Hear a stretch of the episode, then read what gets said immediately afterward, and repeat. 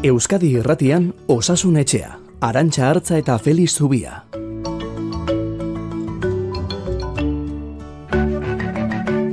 Kaixo, egun ondenoi zer modu zaudete?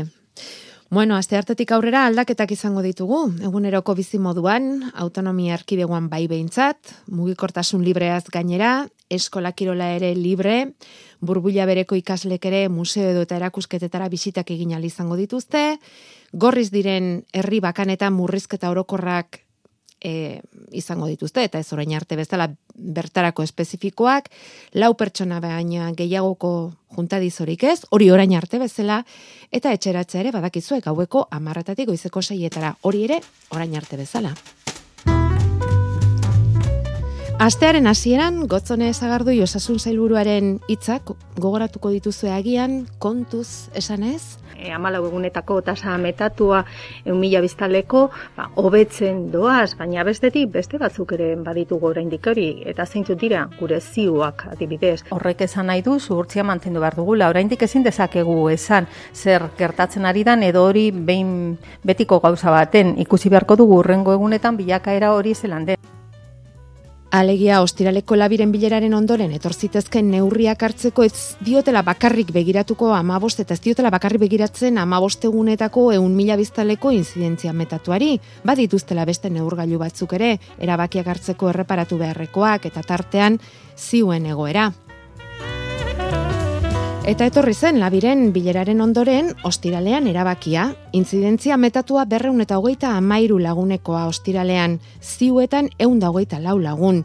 Eta jaurlaritzaren biziberri hiru planak dioenez, intzidentzia metatua irureunetik berakoa denean, zabaldu egingo da erkidego osorako mugikortasuna eta horrelaxe hartu du erabakia jaurlaritzak probintziarteko mugak zabaltzeko, baina inigo orkulu lehendakariak berriz ere esan du kontuz. Pentsatu behar dugu, erlajazio handia edo areagotu egiten denean zer datorren gero. Gure helburua izan beharko litzatekeela eta da bizitza salbatzea hilabete bat baino gutxiago falta delarik aste santurako hobe genukela denok erantzukizunez jokatzea eta epe ertain batera behiratu egin alizatea ez baldin bada epe luze batera behiratu urrunera begiratu behar dugu eta ez apirilaren hasieran etorriko den aste santuko oporoietara.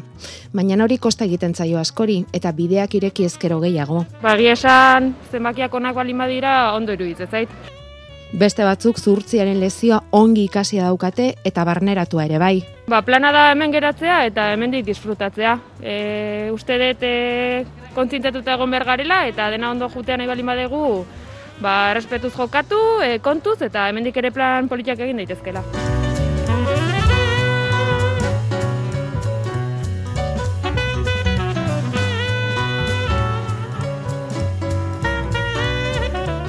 Nola hartu duzu ez duek neurrien egunerak eta berria?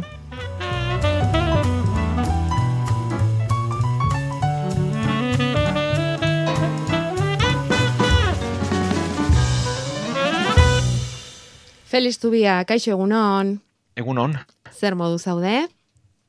Ba, hobeto, esango dugu, e, pixka bat zaitu zegula egoeran, ez eta ona ez den, atzeden pixka bat hartzeko modu ere izan dugu, eta hobeto esango dugu. Bueno, e, eta zula pentsa galdera hau kortesia egiten dizugunik, ez? E, espadakizu ere askok egiten digu galdera hori, zer modu dago Felix? Bueno, ba, estimatua dago galdera, interesa, eta kezka. Eta bueno, ba, egia da momentu gogorra kizaten ari direla, oso luze doa, eh, burua nahiko nekatuta dukagu, ba, etengabeko kasu berri, sufrimendu eta eriotzekin, eta bueno, ba, era, aldan moduan bentsat bagoaz, eta egoera ala zaitzen zagun pixkana-pixkanaka.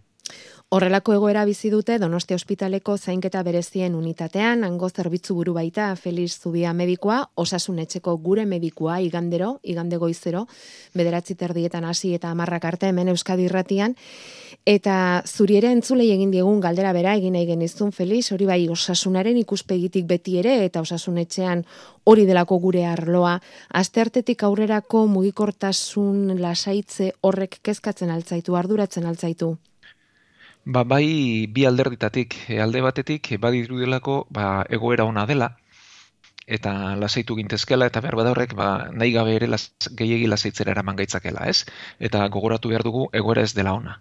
Berez helburuak behar luke berrogeita mar irurogei kasu azpitik ibiltzea eun biztanleko eta amabost egunean. Eta lau aldiz e, gainetik gaude. E, beraz, egoera ez da ona eta ez gaitezen lasaitu. Eta bigarrenik e, mugikortasuna handitzeak beti dauka pertsonen arteko harremanak handitzea. Eta horrek eskatzen hau batez ere ez, e, gabonetan zer gertatu zen badakigu, badakigu pertsonen arteko harremana handitzeak eta batez ere babeseko gabe egiteak ze ondorio ekarri zituen, eta borrelako zerbait gertatu liteke berriz ere, ez, deno daukagu gure zenideak ikusteko, lagunak ikusteko naia eta logikoa da, eta beharrezkoa gainera, e, askotan denbora luzez ikusi gabe egon garelako, e, egon gintezkelako, ez, e, bilobak, aitona monak, gurasoak, nahi arrebak eta bar, baina elkarketa hauetan e, e, gertaliteke berriz ere horrelako lasaitze bat eta goraldi bat, ez? Eta gogoratu behar dugu elkarketa gehien edo entzat elkartze hauetako askotazko etxeetan egiten ditugula. Eta hemen bai eskatuko nukela mesedez, ba, taldeak errespetatzeko, alik eta talde txikienak izateko, eta bildu behar baldin badugu alik, e, alba da behintzat espazio zabaletan izateko, ez etxeetan, ez tokitxietan, eta ez gaitezela etxeetan jende asko bildu musukori gabe, zehor e, kontagioak e, ugaldu ditzakegu eta berrez ere okaraldi bat izan. Bueno, mugikortasuna bai, baina kontuz eta mm, lau pertsona baino gehiago ezin gaitezela kela elkartu, gogoratuta, hori azpimarratu du, Feliz Zubiak berak ere, udaberria dator eta aire librean elkartzeko aukera baldin bada, asko zere hobeto. Ia urte bete COVID-19 erabateko itxialdean sartu ginela gogoratuko duzu ez da, martxoaren amalaua izan zen, eta urte bete astuna joan da zaila Felizubiak esan duen bezala batzuentzat gehiago beste batzuentzat, baino jakina, baina noroar denentzat. Ari altzara, Feliz, mm, kasualidadez, egunerokoren bat edo egiten, zerbait idazten gordetzen, Ez, e, baina, bueno, badukata asmoa zerbait egiteko edo idaztekoa, eh?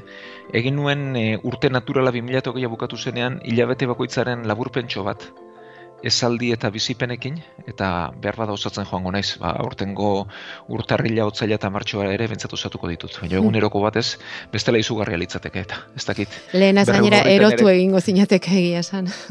Bai, eta ez dakit berreun horritan kabituko litzei dena. handia beharko luke izan memoria horrek ez da. Bueno, osasunetxeak artxibatzen ari gara. Euskadi Erratiko artxiboan denak hor daude, nahieratik aparte, jakina. E, bueltatuko gara berriz ere COVID-19 hitz egitera, gaurko saio honetan, egungo egoeraren balorazia egingo digu, Feliz Zubiak beti bezala, segidan zuik dituzuen zalantza hori irantzuten ere saiatuko gara, baina horren aurretik ez COVID kartela zintzilikatu behar dugu saioaren hasieran.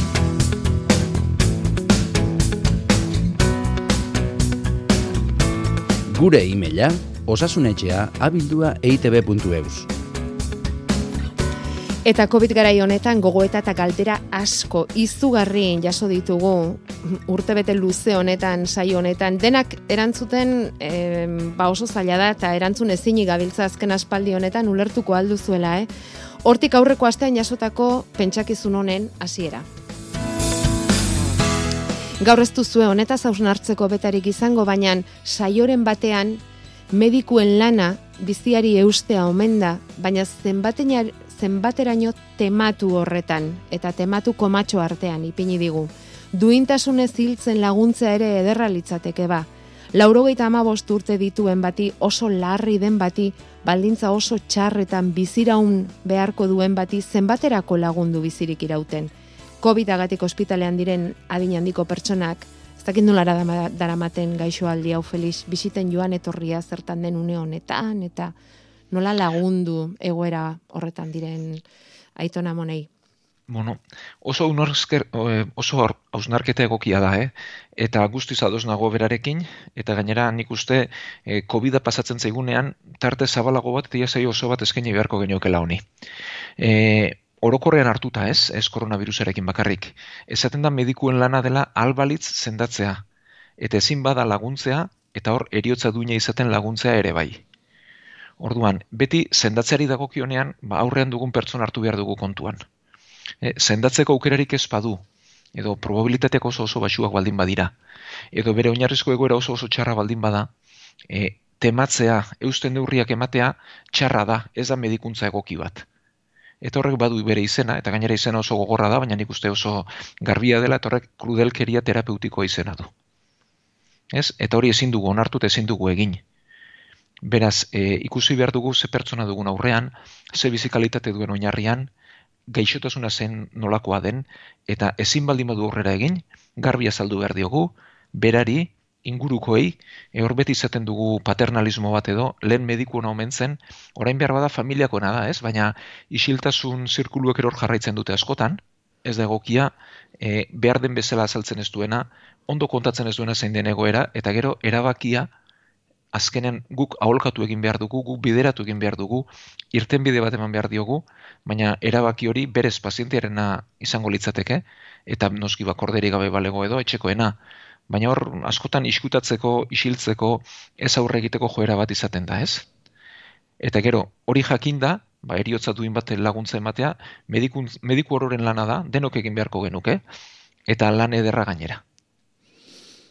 Baina zaila, bai noski, bai noski. E, gaur arte motza dugu horregatik diote, bai, mila bai. esker bai. e, ba, puntua jartzeagatik, bai, bai, bai, eta bai. helduko diogu, eh? Bai. Ze gustura egia esan e, jarraituko genuke horrelako gaietaz hizketan, baina esan duguna hainbeste dira etortzen zaizkigun galderak eta hoiek ere erantzuna genituzke eta itxarote zerrenda hori pixka lagurtzen joan. Hala ere jakizue gogo eta galdera kezka zalantza, eh? edo zein tankeratako mezuak jasotzeko bideak libre dituzuela igande goizeko saio honetan. Osasun etxea. Euskadi irratian.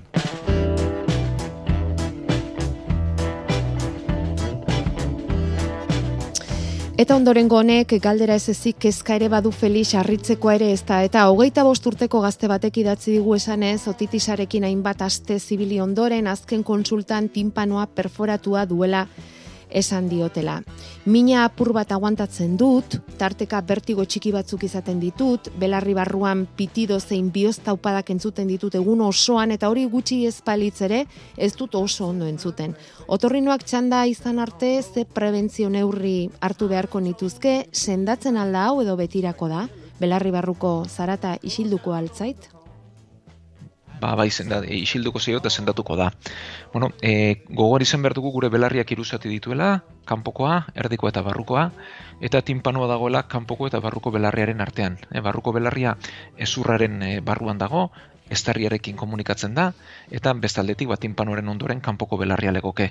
Eta hor sortutako infekzio batek bat timpanoa zulatzen du, eta entzuleak aino ondo azaltzen dizkigun e, sintomak ematen ditu ez, entzumen galera, zorabioak, e, zenbait kasutan botalarri ondo ezaket, ere bai. Hau normalean bere kaxa isten da, eta bere onera etortzen zaio, eta entzumen galera hori ere ba, berreskuratuko du. Orduan, zer egin behar den, ba, batez ere infekzioetatik babestu, ez da urte sasoia, baina bintzat uretara ez hartu, e, bainurik ez hartu, ze bestela hor ura sartuko litzateke barrura eta infekzioa garatuko luke, eta antibiotiko tantak emalitezke kanpotik. Eta normalean horrekin bere kaxa sendatzen da. Zenba denboran, ba, bi hiru astean. Eta gero sendatzen espaldin bada eta luze baldin badoa, ba, ebakuntza bat egin liteke eta hor dagoen e, zulotxo hortan, ba, plastia bat edo zatitxo bat jarri liteke.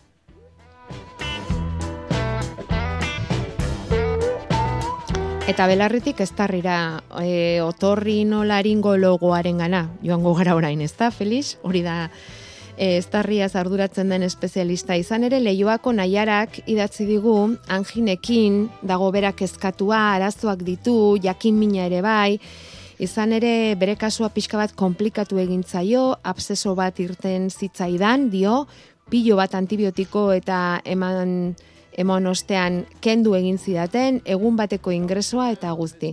Zergatik gertatzen dira horrelakoak dio. Antibiotiko hartu du eta gainera hartu egin beharko du eta horrek ere kezka sortzen dio, nola garbitu gorputza gero antibiotiko horretatik, zergatik batzuetan anginak kendu egiten dira beste batzuetan ez, noiz arliteke erabaki hori, bueno, aspaldian aipatu gabe dauzkagu, anginak. Gainera helduetan ez dira inoikoak izaten, hmm. ez tarteka ikusten ditugu, bueno, amigdalak edo anginak eh, ez tarrian dauden egiturak dira, eh?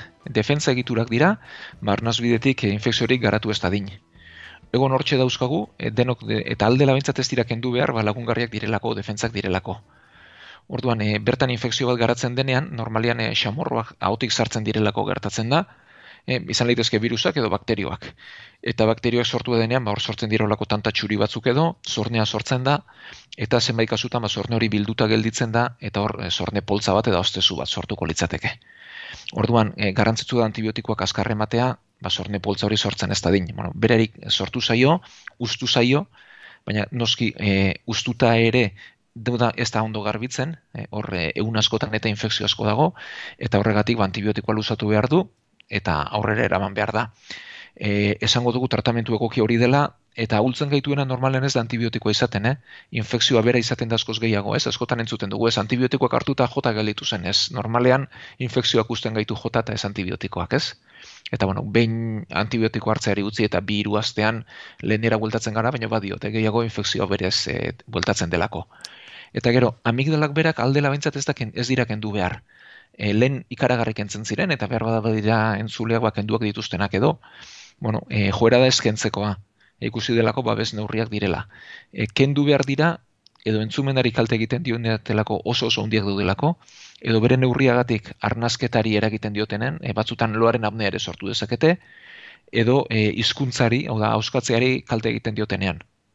Gainontzean behintzat, eskentzea gomendatzen da eta ber hortxe mantentzea.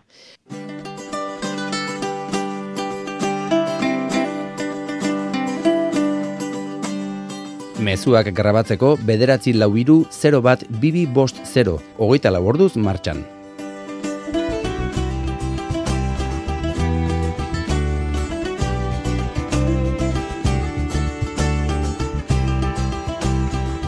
Txertak eta egin behar dugu COVIDaren inguruko galderak e, erantzuten hasita, txertak eta ziritsi zaizkigulako galderarik eta zalantzarik e, gehienak. Alaxe bai gaude, COVIDaren kontrako txertaketa kanpainan, bete-betean, e, ahalbalitz azkarrago eta gehiago txertatu hobe, denon nahi hori izango litzateke, Euskal Autonomia Erkidegoan hasi dira ja laurogei urtetik gorako aitona monei txertoa ipintzen, atzo ikusi genituen irudiak, Nafarroan jadanik ari dira, aste honetan espero dute osasun publikoko langilei bigarren dosia jartzen bukatzea ja erkidegoan, segiko dute osasun pribatuko profesionalekin, irakasleekin, dentistak ere bihartik hasiko dira itzorduak jasotzen, farmazilari eta fisioterapeutak aste erditik aurrera, Euskadin berrogeita zazpi mila txerto ipintzeko asmoa dute datorren astetik aurrera eun eta amazazpi txertaketa puntu baliatuz. Eta horretarako AstraZeneca txertuaren bigarren dosia gorde gabe jartzen joango dira. Nafarroan ere badakizue ari dira laurogei urtetik gurakoak txertatzen, guztira irurogeita amabos mila lagunek hartu duia txertoa Nafarroan, eta hoietatik erenak bi dosiak gainera.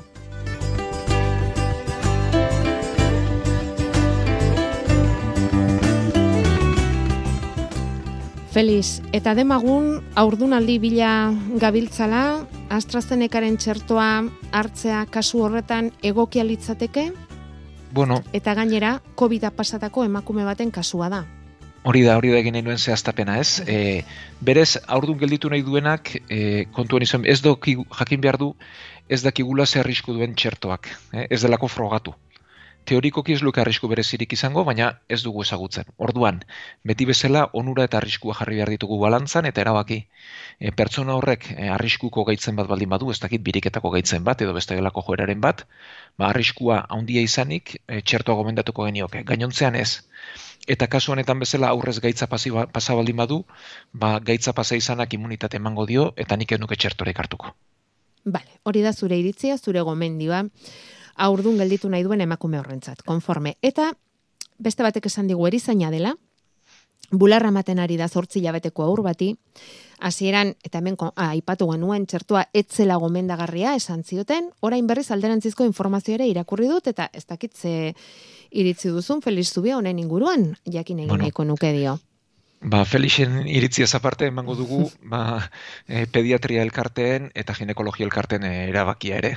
Eta guztio diotin diote lasai txertatzeko, bularrera ez dela iristen txertuaren eraginik eta ez defentzarik ere, ez nera erlitzatekela pasako, eta kasurik e, onenean amak sortutako defentzek aurra ere babestuko luketela. Eta beraz, txertatzeko lasai. Konforme. Hori ere esana.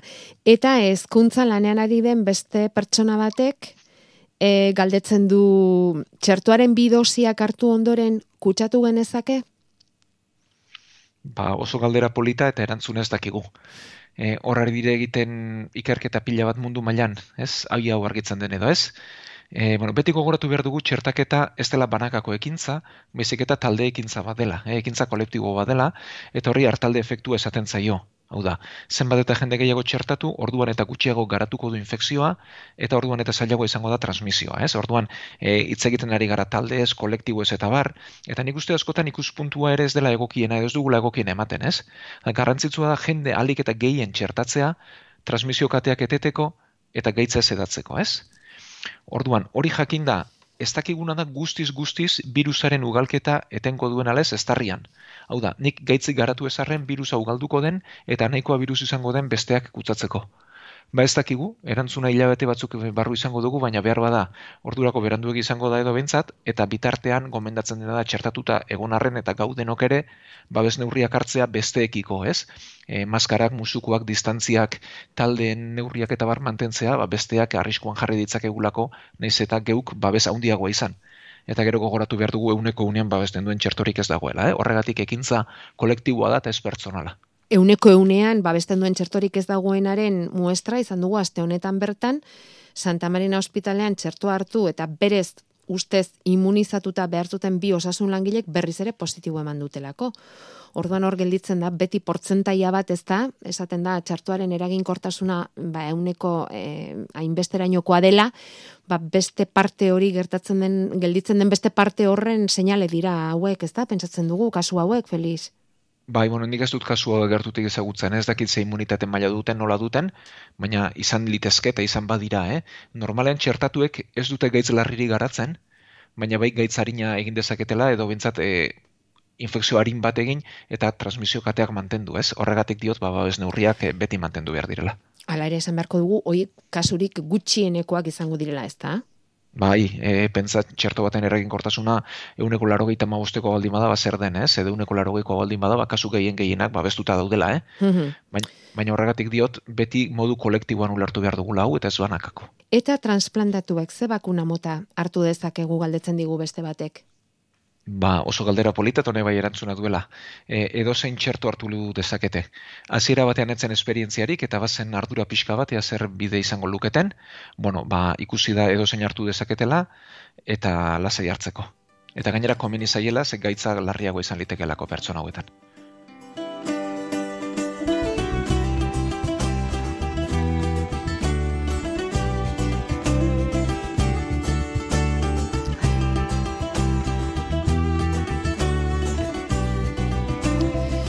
Bueno, eta beste galdera zehatz bat, e, txertoa hartu ala ez e, horri buruz, e, sendagai bat, imraldi sendagaia, e, injekzioa da, nonbait, ez da, Felix? Eta honek e, sistema immunologikoa makaltzeko erabiltzen da. Hau zer da, tratamentu biologikoietako bat? Bai, familia hortako botika bada, hmm. eta hauek ere immunitatea murrizten dute, eta pertsona hauetan ere zalantza bera zegoen, ez? Ea txertuak arriskua sortuko liekena da, ez? Bueno, e, ikusi da koronavirusa garatzeak arrisku handiagoa duela paziente hauetan, hartzeko gomendatzen da eta txertuak ez luke arrisku berezirik izango. E, bai gomendatzen dela, ba botik hartu eta tartetxo bat usteat ondoren txertatzeko, baina hartzea gomendatzen da eta behar lukete. Eta gero AstraZeneca txertu hartu duen batek baino gehiagok esan digu albondorio nabarmenak izan dituztela txertoa hartuta, ba ondo eza, sukarra, urdailan astuta, buruko mina ere bai, hori normala da, Feliz. Bai, hau e, espero zen, gertatzen ari dena da, eta bueno, hau ere ba, ulargarria da, e, pertsona hauek gehienak oso gazteak dira, immunitate indartsua dute, eta erantzun handia egiten dute txerto horren aurrean, ez? Normalen no, e, motzak dira, mazai orduan murrizten dira bere eragin horiek, eta ez dute bestelako eragin berezirik. Horregatik, bueno, bai, hau ja beste estrategia bat litzateke, komuniko litzateke nada ez dakit, ba, eskola bereko irakasle danak ez egun berean txertatzea. Yeah. Ez, edo ez dakit, ba, talde bereko pertsona denak pixka bat banatzea, ba, eragin hauek gertatzen baldin badira ere, bat txandakatuak izateko, baina ez dute arrisku berezirik. Bueno, baina, gazte eta AstraZeneca txertu hartu behar duenak, jakin dezala izan ditzakela horrelako ondorioak, lasai hartu, hogeita amasei ordu esan duzu, gutxi gora bera ez da iraun dezaketela, eta gero horrasi ziren esaten parazetamola aurretik hartzeko, ba prebentzio gixara, eta gero erresago eramateko albondorio hauek, eta ez dakitzuk zer diozun honi buruz. Bueno, nik ez nuke aurretik hartuko da parazetamolaren bizitza sortzi hortukoa da, ez? Beraz, bueno, ikusi gertatzen ari zaigun ala ez, eta gertatzen bazaigu orduan bai, baina gainontzean e, gehien gehienek ez dute garatuko, eta nik bentsat itxarango nuke ikusi eta garatzen baldin bada, ba, orduan hartu eta listo. Ja, hori nola da, badaukagu Euskaraz e, esaera bat, ez da? Beia baino lehen zintzarria ez dugu erosiko, ez? Bai, edo medikuntzan ez, zauria baino lehen trapua ez jarri. hori da.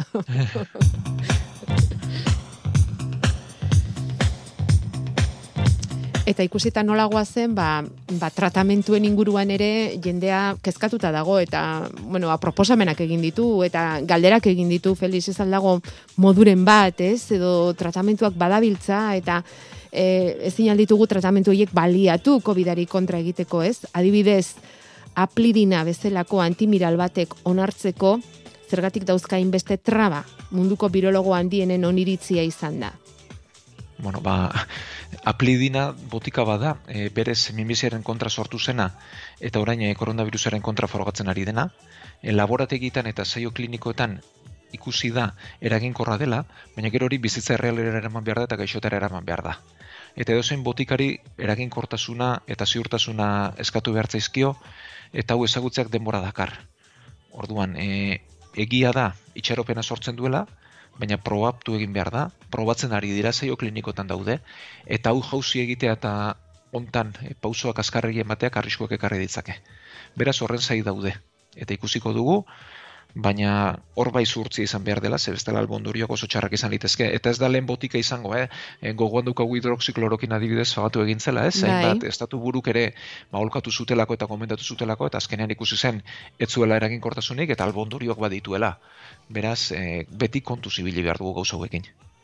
Eta, e, eta beste batek, anak, anak esaten dizu, bueno, lehen bizi izugarri gustatzen zaiola e, Feliz Tubia entzutea, batez ere oso argia delako hori lehen bizi. Eta gero, galdetu nahi dizu, e, zergatik ezten erabiltzen vitamina C eta ozonoterapiaren protokoloa. Biak frogatuta baitaude oso erabilgarriak direla, laguntzailekide gisa COVID-erako tratamentuei aurre egiteko bueno, ba, nahi nukenik hain argi izan eta hain botika honak eduki, ez? E, egun erokotasunean gubentzat ez dugulako hain botika honek ezagutu. E, egia da vitamina gabez, batzuen gabezia, C vitamina baino gehiago D vitaminaren gabezia, eh? Bueno, orain zinkaz ere hitz egiten ari dira, beste elementu batzuetaz. E, hauen gabeziak okertu egiten duela bilakaera, baina ez dakigu kanpotik emateak honek egiten duen ala, ez? D vitaminaren kasuan ez da frogatu, eta ozonoaren kasuan honen eraginkortasuna ez dago frogatu, eta beraz, e, ez dugu erabiltzen frogatu gabe dagoelako ez delako ikusi ona denik. Baina ari dira, ari dira experimentatzen eta ari dira ikerketak egiten. Bai lerro desente daude, hau botikena baino txertuena baino zarlagoa da. E, tratamentuak berriz diote ziurrak izan behar dutelako eta eraginkorrak, eta hone bai denbora gehiago eskatzen duela beti. Felix, eta zuek adibidez, Donosti Hospitaleko zainketa berezien unitate horretan, el, badakigu lankarga izugarria daukazuela, eta geu izan ginen gainera osasun etxean testigu horren eta bar, baina ikerketarako lerrorik badaukazue? Zuek hor dauzkazuen gaixoi egiten diezue jarraipen jakinen bat? Guk egiten duguna da danen bilakaera jaso, ikusi zenduan ondo zeinez, ze faktorek eragin dezaketen eta zeinez, hori orokortasunean, hori ikerketa deskribatzaile bada eta hori denok egin dezakegu eta gero tratamendu jakin batzuen e, saio kliniko batzuetan parte hartu izan dugu. Ja, berriz diote hau ziurtasunaren barruan egiten da, ezin da edozein modutara egin, beti pazienteari baimena eskatu behartzaio eta gauza batzuk frogatu ditugu, eh, probatu ditugu eta bueno, ikusi da batzuk eraginkortasun txikiren bat badutela eta beste batzuk ez dutela inolako eraginkortasunik. Baina hori beti e, ikerketa bueno, saio baten barruan oso oso protokolo zorratzekin eta egin egin dugu bai. Bai, hain ez ezaguna den COVID-19 gaixotasun honen inguruan, ez da? Mm, ba, ba, bueno, ikerketak ere bere balioa baizugarria izan dezakelako, ez da? Etorkizunerako ere. Bueno, iritsi zaizkigu amarrak e, ta galdera gelditu dira, oraindik ere erantzuteke, baina bueno, datorren astea ere etorriko da, eta espero zaitugu Felix gaur bezala xe bederatzi terdietan hemen, eta entzule guztiak ere bai. Ba, hemen izango gara, eta ea denok berriz biltzeko aukera daukagun. Ezkerrik asko denoi, eta gaur sortzir arte.